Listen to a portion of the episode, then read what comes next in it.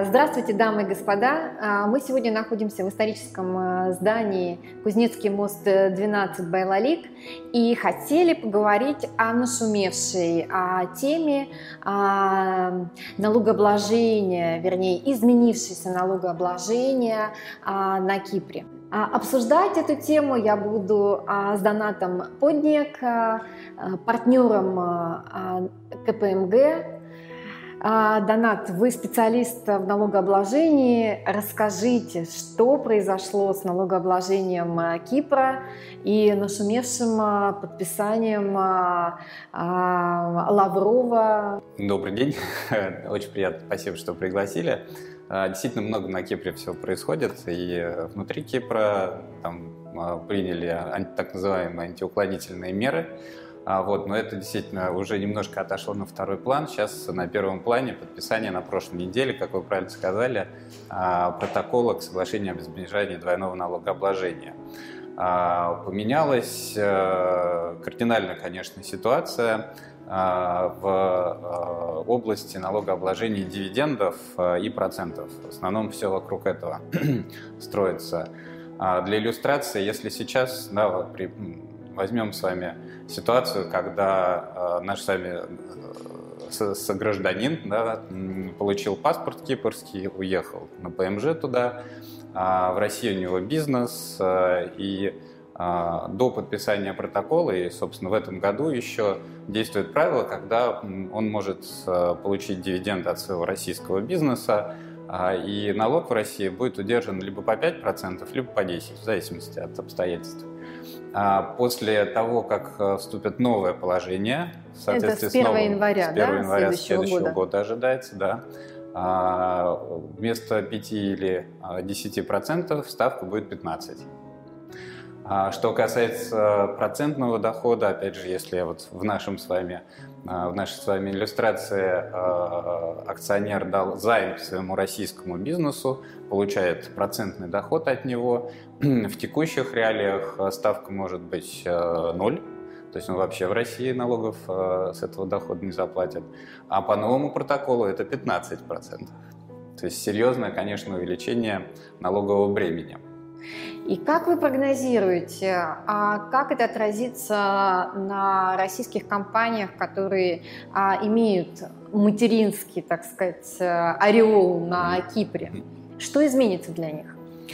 Знаете, много зависит, конечно, от э, структуры доходов, потому что угу. если мы говорим о э, ситуации, когда а Кипр является просто холдинговой надстройкой а, для того, чтобы а, использовать э, механизмы налогового планирования, так скажем, да, и уменьшать э, налоговое бремя, то, конечно, вот этот новый, новый протокол, он эти схемы закрывает. Когда основной бизнес ведется в России, вся прибыль зарабатывается в России, а потом выводится на Кипр. Вот сейчас это становится очень невыгодно. А если это международный бизнес и, э, соответственно, прибыль зарабатывается уже в основном в за разных, пределами да, России, угу. то это, конечно, продолжает работать. Эта история совершенно а, жизнеспособная, и здесь вряд ли что-то поменяется. То есть для российских компаний, которые ведут э, свой бизнес в России, а, кипрская корпоративная надстройка теперь не актуальна, правильно? А, может быть не актуально, опять же, да, ага. в зависимости от, от бизнеса. Плюс, конечно же, есть исключения из вот этого правила, которое мы с вами проговорили. А, если дивиденды или проценты выплачиваются публичным компаниям, а, там, тоже с определенными дополнительными тестами, условиями. Если мы говорим про банковские кредиты, про еврооблигации, когда выплачиваются процентные доходы, по еврооблигациям, вот для них все-таки льготы предусмотрены, да, не такие жесткие условия, и э, Кипр продолжает быть интересной юрисдикцией для, там, в частности, публичных компаний. А если мы говорим про физическое лицо, вы кратко сказали уже о том, а если владелец бизнеса да, занимает своему, так скажем, российскому подразделению, а вот а, те люди, которые выбирают для себя путь а, европейского гражданина, мы знаем, что программа а, получения европейского паспорта паспорта через инвестиции в недвижимость Кипра одна из самых популярных и самых быстрых. Вот а теперь а, эти люди, им на что-то нужно обращать дополнительное внимание, а, что-то поменялось для них, потому что ну, основная мотивация – паспорт. Угу. А с точки зрения налогообложения для этих физических лиц что-то меняется? А, может поменяться, если паспорт получается действительно с целью переезда а, на ПМЖ, на Кипр. И если бизнес а, у нашего с вами клиента в России. Да? То есть вот как мы с вами проговаривали, теперь, если он будет выводить на себя дивиденды, будучи э, резидентом уже налоговым Кипра, а налог э, при выплате дивидендов из России будет 15%. Сейчас это может быть 5 или 10. Ну, осталось, в общем-то, немного, немного времени, да, года. да, а, по этой, скажем, льготной теперь ставке. Да. Если говорить а, о налоговом резидентстве, то есть если налоговым, а, если российский гражданин имеет второй паспорт э, Кипра и является по-прежнему резидентом России, то для него ничего не меняется для него точно нет, может быть, для его бизнеса, опять же, да, угу. если а, его а, корпоративная структура включает кипрские, например, холдинговые компании, которые получают э, дивиденды из России или процентный доход из России, то вот для его бизнеса такого, да, это, конечно, э, новая, новая реальность, да, да. Удорожание, удорожание этой схемы. И э, вполне Тут э, я опять же повторюсь, если бизнес выстроен именно с основной целью получать дивидендный процентный доход из России, то, конечно, тут надо уже быстренько решать и реструктурировать его. Ну, это мы поговорили о как бы существующих а, компаниях и а, об измененных реалиях для них. А если, в общем-то, сейчас, э, в 2021 году а, предприниматель задумал открыть компанию на Кипре, что-то для него меняется? По сравнению, если мы смотрим исторически, да, как было раньше, как стало сейчас, конечно, сейчас э, эта тенденция мировая, а, регуляторные требования, они ужесточаются по тому, что нужно не то, как раньше можно было а, там, нанять э, какого-то провайдера, который предоставит адрес номинальных э, директоров, а, и, собственно, за небольшие деньги можно было иметь э, кипрскую компанию. Да? Вот сейчас, конечно, такие... С секретарскими функциями, да, да. Да, по, по сути, реального бизнеса она не вела, конечно. Это только вот бумажная была компания. Сейчас уже это э, осталось в прошлом, эти реалии, да, и теперь, конечно, страны, в частности Кипр, смотрят на то, чтобы э, очень пристально, то, что у компании должен быть офис, свой персонал, они должны действительно вести бизнес. А это все дополнительные расходы для акционеров. А, то есть, в общем-то, а, открытие компании секретарской, ну, оно потеряло на самом деле какую-то экономическую целесообразность, похоже на то. Ну и а, просто уже даже не дадут особенно да, ей работать. Да, и а, действительно для открытия компании нужно понимать, зачем ты это делаешь, какой, в общем-то, в европейском контуре ты собираешься строить бизнес. Строить да. бизнес. А э, это мы проговорили про, в общем-то, какие-то крупные компании, а, корпоративную среду.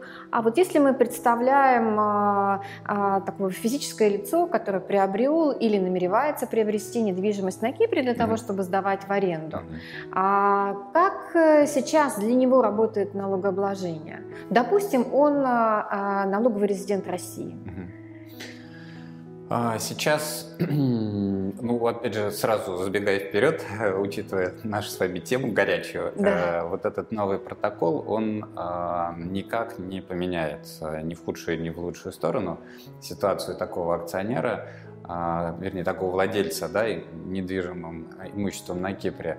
И если физическое лицо напрямую владеет там, домом или виллой, то сдает в аренду, то сейчас необходимо платить а, налоги на полученную прибыль. Э, так, и это, это точно такой же уровень налогообложения сохранится и после вступления протокола в силу. Ну, скажем так, 13% НДФЛ, да, это как, наверное, такой а, ориентир ну вот смотрите, там а, на Кипре будет возникать а, налог, а, причем на Кипре ставка прогрессивная, там несколько ступеней от 0 до 35 процентов.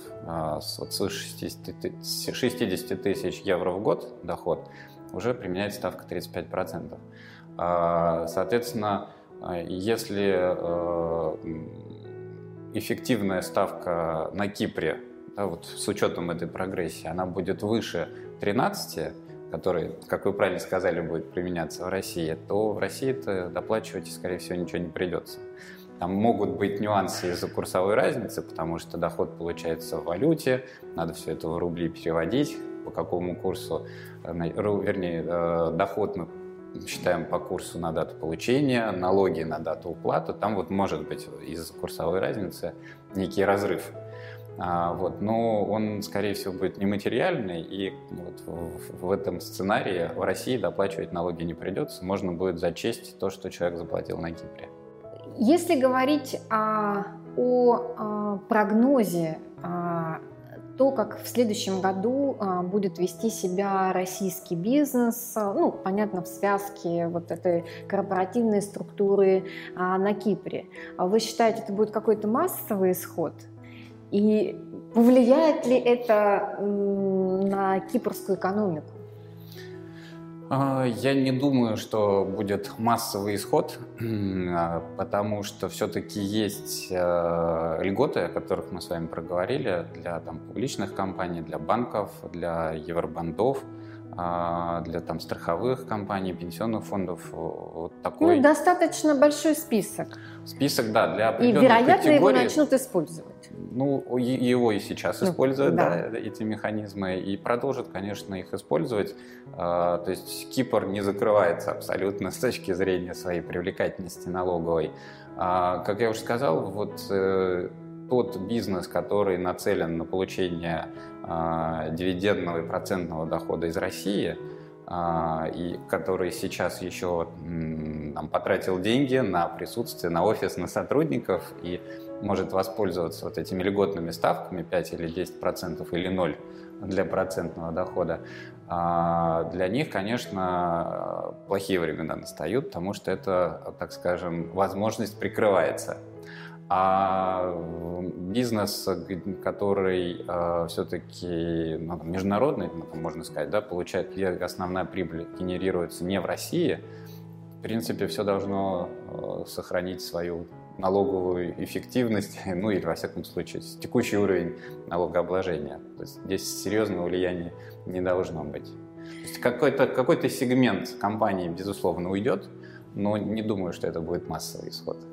То есть большого влияния на кипрскую экономику и на развитие Кипра, который, в общем-то, ориентирован, да, а, в том числе и на российский рынок, на российские компании, скорее вы не видите каких-то радикальных изменений? Радикальных нет. Конечно, сократится, э, сократятся возможности по развитию кипрского бизнеса, связанного с, с регистрацией компаний, обслуживанием э, их, э, потому что как я уже сказал, вот этот вот там определенный сегмент клиентов, он просто исчезнет как класс для кипрских провайдеров. А, вот, но тут э, нужно сказать, что вообще на Кипре уже тенденция уже не один год идет, когда э, требования ужесточаются, и банковские требования.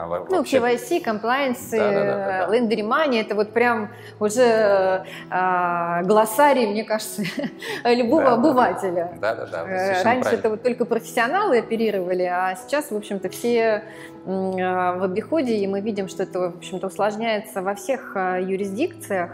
Регулирования и кипрских банков, и мы видим на тех сделках, которые мы осуществляем с кипрской недвижимостью, это вопросы такие емкие, и они усложняются. Да, и увеличивают барьеры для входа, собственно, и привлекательность, конечно, юрисдикции. Очень а, правильное такое слово вы употребили барьеры, а поскольку мы а, и наш бизнес, да, он в том числе а, предлагает возможности для снятия барьеров, в том числе использования программ гражданства и резидентства инвестиционного за инвестиции в недвижимость.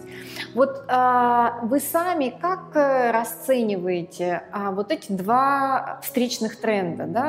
Мы видим, что рынок э, вторых паспортов, э, вариации, а резидентства, он э, растет, в общем-то, гигантскими темпами, и все больше людей а, пытаются использовать эти возможности.